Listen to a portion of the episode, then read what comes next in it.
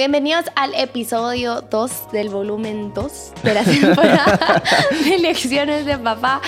Si no has visto los episodios anteriores, eh, bueno, la temporada anterior que fue que hablamos de caliente y el episodio anterior que hablamos de oraciones y respuesta, te recomendamos mucho que lo vayas a escuchar y esperamos que te funcione y si te funciona, que estamos seguros que te va a funcionar, este, compartirlo con, con tus amigos, con personas que sabes que están pasando por algo eh, y que esta, este episodio les pueda servir.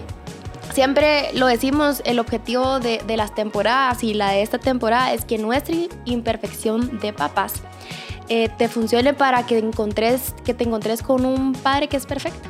Gracias a Dios que Dios no se confunde, así que eh, que nuestros errores te sirvan eh, para encontrarte con ese Dios perfecto. Así es. Disfrutate nuestras historias, ¿verdad? Vamos a ser muy vulnerables con estas historias y que tú puedas no solo disfrutarlas, que puedas encontrar una, una enseñanza de parte de los cielos. Un par de cositas antes de empezar y es, tenemos un café eh, acompañado de este podcast, también tenemos cafecito que está increíble. Hay un pacamara amarillo honey, está, sí está a otro nivel. También tenemos un pacamara lavado para los que no les gusta tan exótico como irse con un honey y tenemos un catuay rojo. Si tú decís, ¿de qué, ¿de qué están hablando? Imagínate así como hay perros y hay raza de perros, hay café y hay raza de café o variedad de café. Chocolate, hay chocolate oscuro, el perro no se come. sí, o chocolate, pues, eh, chocolate oscuro, chocolate... Con leche, chocolate blanco. Ajá, son como diferentes tipos. Y tú decís, yo no conozco ninguno de esos, eh, pero querés buen café, empezá con cualquiera, ninguno de los tres te va a quedar mal. También eh, otra forma de apoyarlo, si tú decís, no soy tan cafetero, eh, es compartiendo esto. Lo puedes compartir con amigos, puedes compartir tal vez la enseñanza que Dios colocó en tu corazón. Dale, como una frase o algo así, compartirlo, sirve bastante. Eh, varias cosas que vamos a estar hablando el día de hoy en este episodio es, vas a conocer a Joselito. Joselito fue quien le quitó el miedo a Melissa en su adolescencia. Eh, Dios bendiga a Joselito y vas a, vas a conocer esa historia. También eh, cómo Dios le da miedo a Melissa, ¿verdad? Y he soñado tres veces que José Juan se me muere. Y te voy a contar un poquito de qué es lo que ha pasado en mi corazón con esos sueños, cómo abordé esos sueños y cómo abordé el temor de perder a mi hijo. Y por momentos todavía me causa ansiedad solo imaginarlo. Se me hace un vacío en el estómago y se me ponen como frías las manos. Pero eso viene más adelante. Eh, ¿sí? La primera vez que José Juan experimentó miedos, pues tengo muy, muy presente dos, animales y esta que les voy a contar. Este episodio se llama José Juan le tiene miedo al fuego. Sí. José Juan le tiene miedo al fuego. Y es el fuego, ¿sí? Días antes de Ah, su cierto. cumpleaños. También le tiene miedo a los Sí, animales. pues tiene- le tenía, ya, ya tenía. no. Es, un, es raro, porque al principio sí, pero ahorita ya no tanto. Bueno, en fin, la cosa es que miedo al fuego. ¿Cómo nos dimos cuenta? Fue porque pues encendimos una candelabra y ahí va a ser su cumpleaños y pues nosotros queríamos practicar con él el que soplara, ¿verdad? para que soplara el día de su mero cumpleaños. Entonces, semanas antes, este, él ya había, ¿qué cumpleaños? Algo, o sea, él ya había visto candelas antes. De él- Manuela. Sí, la Manuela había cumplido años en julio y él ya había visto candelas. No sé qué, no sé qué pasó. En fin, la cosa es que nosotros estábamos probando para que él soplara, pero ustedes no tienen ni idea la cara de mi bebecito cuando vio la candela tan cerca de él. Y pues rápido, obviamente lo que hice fue separarle, separarlo para que él no le diera miedo y, y hasta le puse, eh, hay una canción en Plin Plin que, que, que dice que, que sople la vela y así la cosa es de que em, se lo puse y la cara, y mi gordo hace algo cuando le da miedo algo, se pone la mano en el pecho. Sí, entonces miraba el fuego y se mueve y se agarra el pecho, no sé por qué. Se aleja y se agarra el pecho gordo, y no puedes hacer nada para que deje de ver el fuego. Sí, o sea, tú le pones una candela, de hecho es algo que todavía él no ha superado, que ya lo va a superar, pero eh, se le pone la candela y él así, y hasta que se apaga esa situación, Y pues claro que él no la paga, ¿verdad? Porque lo último que quiere es acercarla y soplarlo. Entonces él se paraliza, él se queda así y se le queda viendo. Le empiezan a sudar sus manitas. Y se le sudan sus manitas y es, es feo para él, ¿verdad? Entonces, pues tratamos el día de su cumpleaños otra vez ponerse los todos malos, ¿verdad? Pero era para que a ver si soplaba. lo despertamos y no con un pastel con candelas y lo despertamos todo asustado para su cumpleaños. Mi gordo. Pero en fin, le tiene miedo a la candela o a las candelas. Y tan así que mi mamá un día me preguntó, eh, mira, ¿y por qué le tiene miedo? Pero así una pregunta súper seria. ¿Y por qué le tiene miedo a la candela? Eh, lo quemaron. Yo, sí, fíjese Liliana que un día no nos hizo caso y lo corregí con quemándolo. no, mamá, ¿cómo vas a creer que lo voy a quemar? No. No, pero entonces ¿por qué le va a tener miedo? Yo no sé, le dije, pero él, pero nadie lo ha quemado, entonces no sé por qué le tiene miedo. En fin, José Juan le tiene miedo a Ahora, a mí sí me descompuso ver a mi hijo con miedo. No solo esa vez, también le, tuvo un tiempo miedo a los perros. En una boda estábamos y había un perrito y también igual la manita al pecho, se le empezaban a sudar las manos, como que uno ya está en los brazos, pero quiere escalarte más, como que lo abraces más todavía. Y cuando yo veo eso, me descompone y te voy a contar un poquito por qué me descompone. Para mí los miedos son como un desafío. Si yo siento miedo en algo, de hecho, me reta, el miedo me reta a hacerlo. Una vez estábamos hablando con mi papá y él también tiene esta, ¿qué? Situación. Una vez estábamos como en un, en, un edificio muy alto y puedes ver abajo. Yo hasta el día de hoy no puedo ver de un edificio alto hacia el suelo porque me da miedo. Lo malo del miedo es que me invita a hacerlo. Entonces, cuando yo estoy en, un, en algo tan alto, lo que me invita es a tirarme. Escuchar súper suicida esto, pero sí, o sea, eh, si le tengo miedo, una vez grabamos acá en la iglesia que me tiré un ¿qué? trampolín de 10 metros y estando ahí sí me invita a tirarme o tenerle miedo a algo me invita a hacerlo. ¿Por qué? Porque no puedo con la idea de que hay algo superior que me domine. Es decir, yo no me quiero sentir inferior a ese miedo que le tengo. Si es un miedo a un animal o arañas o qué sé yo, no me quiero sentir inferior no quiero sentir que ese miedo me está dominando a mí. Entonces, cuando yo veo a mi hijo que está teniendo miedo hacia el fuego, para mí es entrenémoslo, ¿verdad? Pongámosle fuego y que lo sople. Y es así como, no, mi hijo, venía acá al lado. Y de hecho, sí le quitamos el miedo con los perros. Acercándolo y, sobándolo y ahorita tiene como una relación amor-odio con los perros porque cuando están lejos quiere que se acerque, pero cuando están cerca quiere que se alejen, así tipo tú con tu ex. Eso, Eh, a lo que voy es, no me gusta ver que mi hijo tenga miedo. El pediatra nos dijo algo un día que lo estaba pues revisando cuando tenés un bebecito eh, mes a mes tenés que llevarlo al pediatra para vacunas y que pues sea su crecimiento, su desarrollo, en fin. La cosa es que lo, lo estaba deteniendo de una forma y viene y se voltea a vernos a nosotros y nos dijo, por algo nos dijo esto, porque algo, no me recuerdo qué estaba pasando, pero nos dijo lo siguiente. Eh, los bebés no nacen, o sea, el ser humano no nace con miedos, los miedos los aprenden. Y eso se me quedó un montón porque, pues yo no sé de dónde aprendí muchos miedos, yo soy una persona muy miedosa y mucho es de mi mente, ahí se van a dar cuenta que mucho es su mente. Su, mente y pueden haber miedos reales porque sí te puede haber pasado algo que pues por lo mismo sos miedosa o miedoso, pero pueden, muchas otras cosas no son reales, solo son, te estás imaginando que alguien va a entrar a tu casa, que alguien no sé qué te va a hacer y no está pasando, pero es tan real, lo, lo puedes sentir, yo a mí me pasaba que lo sentía hasta en el cuerpo. Pero por eso más adelante les voy a, a contar eh, mi experiencia en esa edad. Con Joselito. Con Joselito, con, mi perrito. Pero en fin, los miedos se aprenden. Y eh, para mí esta fue la lección más importante en labios del pediatra. Los miedos se aprenden. Yo no quiero ser un papá que le enseñe miedos a mi hijo. No solo intencionalmente, sino sin intención. Muchas veces el hogar sin intención nos puede enseñar estos miedos. Y yo no quiero ser eh, esta persona que le meta miedos al corazón a José Juan. Te voy a contar el miedo más adelante que tengo, el miedo más grande con José Juan, que se ha reflejado en sueños, eh, cómo he soñado que se me, pues, que me muere.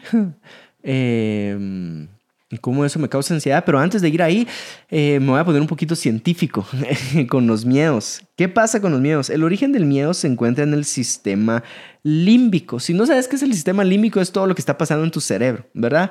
Eh, esa corteza, eh, la amígdala que se encuentra en el cerebro, y dice así. ¿Dónde residen las emociones? Obedece a un mecanismo hormonal que descadena en la amígdala central. Esto interviene un montón de hormonas. Eso quiere decir, o qué sentimos nosotros, que el corazón empieza a latir más rápido, empieza el cuerpo a repartir adrenalina a todas sus extremidades. es por eso que em, tenemos como la sensación de salir corriendo, la sangre se da a nuestras piernas, porque responde a nuestro mecanismo de supervivencia o sobrevivencia. Entonces, eh, los miedos están acá, están en tu cerebro, están en tu cabeza, en este sistema eh, límbico. Una forma de deteriorar eh, o de detonar, perdón, de detonar la amígdala es cuando nosotros aprendemos, sí, ciertas reacciones. Y ahí es donde va el doctor, ningún miedo se aprende o ningún miedo se nace con, sino que se aprende. Entonces hay una forma, hay una forma de impulsos donde tal vez tus miedos se sienten, como cuando ves esa cucaracha y sentiste el miedo, pero después de pensar y razonar, tal vez ya no tenés tanto miedo. Y es ahí donde entra nuestra figura como padres a educar a nuestros hijos y enseñarles a qué se teme y a qué no se teme. Hay un versículo que está en Mateo 14 del 25 al 33 y te lo voy a leer. Eh, Seguro ya lo has leído y si no, pues lo has escuchado por primera vez. Dice así. Mas a la cuarta vigilia de la noche Jesús vino a ellos andando sobre el mar. Y los discípulos viéndoles andar sobre el mar se turbaron diciendo un fantasma y dieron voces de miedo. Los discípulos tenían miedo estando con Dios mismo encarnado. En fin, dice, pero enseguida Jesús les habló diciendo, tened ánimo, yo soy, no temáis. Entonces le respondió Pedro y dijo, Señor, si eres tú, manda que yo vaya a ti sobre las aguas. Y él dijo, ven. Y descendiendo Pedro de la barca andaba sobre las aguas para ir a Jesús. Pero al ver el fuerte viento tuvo miedo. Y comenzando a hundirse, dio voces diciendo, Señor, sálvame. Al momento Jesús extendió la mano, asió de él y le dijo, hombre de poca fe, ¿por qué dudaste? 32. Y cuando ellos subieron en la barca se calmó el viento. Entonces los que estaban en la barca vinieron y le adoraron, diciendo, verdaderamente eres hijo de Dios. El 30 dice, pero al ver el fuerte viento tuvo miedo. Pedro ya estaba caminando y tuvo miedo otra vez. O sea, había tenido miedo y se súper atraído, como, ah, así sos tú, yo también quiero caminar en el agua. Y empieza a caminar, pero vio el fuerte viento y tuvo miedo. Se paralizó y por eso se hundió. ¿Cuán importante es el miedo eh, y nuestros temores para encontrar valentía? No existiría la valentía sin un, sin un temor o sin un miedo, porque si no, no serías valiente al enfrentar eso que te está produciendo miedo. Y por eso es tan importante la fe, porque es, al final de cuentas, es incertidumbre. Sí, no existe fe si no nace de una posición de incertidumbre. Si quieres aprovechar a contar a cómo Dios te da miedo y Joselito también. Sí, este, dos, les voy a contar dos, dos, dos situaciones en mi vida, dos eventos en mi vida en donde yo me he paralizado por miedo. La verdad es que no me ha pasado nada más que un par de veces que me, me querrían, ¿verdad? Me querían robar mi celular. En Guate hubo un momento en donde se puso súper fea la situación que casi que a diario escuchabas a algún familiar o me incluso me pasó así a diario que estaban robando celulares, ¿sí? En la moto pasaban y te tocaban el vidrio, te enseñaban una pistola o incluso ni te enseñaban nada, pero pues ya todo el mundo sabía que, que estaban asaltando, entonces tú dabas tu celular. O gente caminando, en fin. Este, mm, pero no fue ahí que me dio miedo. este miedo de chiquita, ni siquiera estaba pasando eso. Pero dato curioso si querías saber un momento que también me dio miedo, pues, pero ahí seguía así. Me, me, pegaba las banquetas para que no me saltaran. Y después me contaron que iban caminando, entonces yo, puchis, entonces ni ningún lado me siento segura. En fin, la cosa es que eh, no me ha pasado algo, solo eso, pero ya más grande. Pero en el momento en el que estaba, yo estaba soltera y dormí con mi hermano hasta los 12 años. eh, súper feo, súper feo para él de plano, era cada quien en su cama, teníamos dos camitas y cada quien en su cama, pero dormía con mi hermano porque tenía mucho miedo. Eh, me recuerdo que cuando me pasaron al otro cuarto, mi hermano lo obligaban a dejar la puerta abierta, yo dejaba la puerta abierta de mi cuarto, obviamente, el corredor de la luz encendía y el baño, la luz del baño encendía. Aún así, mis papás llegaban a orar y mi mamá se quedaba ahí hasta que yo me dormía, pero lo que hacía era que le agarrara la pijama a mi mamá, así como para yo sentir cuando se iba a ir y como no dejarla, ¿verdad? Entonces, literalmente yo ya estaba durmiéndome y sentía que mi mamá se estaba yendo y yo la volvía a, agarrar fuerte. Cosa que hace hasta el día de hoy. La cosa es que... No sé si pensabas que soy tu mamá, espero que no, pero... No, que no le gusta que me vaya. que, no, la cosa es que, no sé, miren, yo lo sentí en mi cuerpo y para todas las personas que han sentido miedo me van a entender, pero era una angustia por la oscuridad, era un pánico el que yo tenía. No sé si es la palabra que estoy usando la correcta, y, pero de verdad es que yo lo sentía en mi piel. Se, se oscurecía y a mí me entraba un miedo horrible porque yo no quería que oscureciera. La cosa es que yo no me quería quedar sola en esa oscuridad. Entonces, eh, me tenés en suspenso cuando entra Joselito en la historia. La cosa es que pasó y, pasaron noches en donde mi hermano iba a cerrar su puerta porque le caía la luz y yo, yo escuchaba, o sea, yo no, yo no descansaba, de verdad, yo, yo estaba pendiente así de que, que todo estuviera bien y si yo escuchaba que mi hermano se levantaba a abrir la puerta, yo me levantaba y se la volvía a abrir y le decía, no la cerres, le decía, y mi hermano, me está cayendo la luz, pues no la cerres. Y entonces eh, no la cerraba, pero fue mis papás hasta me recuerdo que mandaron, llegó un pastor a la casa a orar, me quitó un montón de peluches, me quedé sin peluches en mi cuarto y unas máscaras que habían ahí. La cosa es de que quitaron de todo y aún así yo seguía sintiendo miedo. La cosa es que mis papás dijeron, bueno, le vamos a comprar un perro, ¿sí? y le vamos a comprar un perro y pues mi mamá no es mucho de animales. Eh, mi papá tenía el Sansón, tenía un perrote que dice que hasta que cuando se le ponía acá en el pecho, imagínense, era enorme el, perro. En fin, la cosa es que te vamos a comprar un perro para que tú duermas tranquila. El perro lo que hace es, si hay algo o escucha algo, va a ladrar. Entonces tú tranquila, dormite y el perrito va a hacer el trabajo que te va a guardar, que te va a cuidar, ¿verdad? Entonces, era un chihuahua. Un chihuahua, sí. Eh, el chihuahua es una, era una cosita así era de una persona que vivía ahí en el condominio y pues ya no quería el perrito o había no sé qué, la cosa es que no lo vendió, ¿verdad? Y se llamaba ya Joselito y yo pues claro que ese nombre está está horrible, pues ¿quién le dice Joselito a su chucho? Entonces, este, Perdón si te llamas Joselito y estás escuchando esto. Pero pues, tú sos humano, pues, o sea, él era un perro. La cosa es que eh, yo eh, le queríamos cambiar el nombre y nunca pudimos, se quedó Joselito. Entonces, supuestamente tú le pasas tus emociones al perro y eh, un chihuahua de por sí tiembla. Entonces, no tienen idea cómo ese perro temblaba. O sea, el chucho así todo el tiempo. Y pues sí, me ayudó muchísimo porque ya pude dormirme pues con la puerta cerrada y sí, la luz encendía en mi cuarto, mi hermano feliz porque ya pues ya no le caía la luz en su cara y ya podía descansar más. Y me recuerdo que dentro de, eso, dentro de esos mismos temores pues superé ese, pero me venía otro. Cada vez que yo buscaba ah, tener intimidad con Dios en las, en las noches, ya cuando pues ya no había huir en mi casa, me recuerdo que ponía noches de oración y me ponía a orar para ese entonces yo dejaba todo apagado, entonces solo estaba como la luz de, de mi mesita de noche encendida, a veces, a veces no. Me ponía a orar, me ponía a orar, me hincaba en la cama, pero venían oraciones a mí, como venían estas peticiones que yo le decía hacia Dios y le decía, Dios, yo te quiero ver, yo te quiero ver, solo mostrate, yo te quiero ver cómo sos.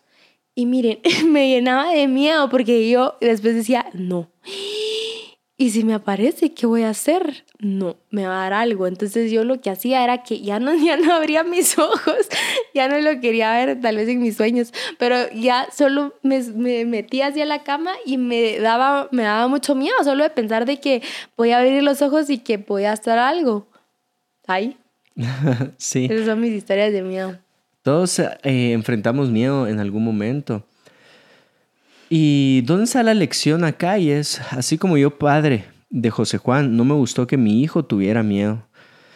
Yo estoy seguro que un Padre Celestial tampoco le gusta que sus hijos teman. De hecho, lo puedes ver en el Espíritu de Jesús cuando reprendió a los discípulos. ¿Por qué temen? ¿Por qué siguen temiendo? ¿Por qué dudan en el corazón? Y los discípulos, un caso, porque eh, no sé cuántos años tenían. Algunos dicen que estaban entre sus 17 y 19 años, otros dicen que estaban en sus 20 y picos. Eh, creyendo en fantasmas, ¿verdad? es un fantasma y Jesús, no, no, no tengan miedo.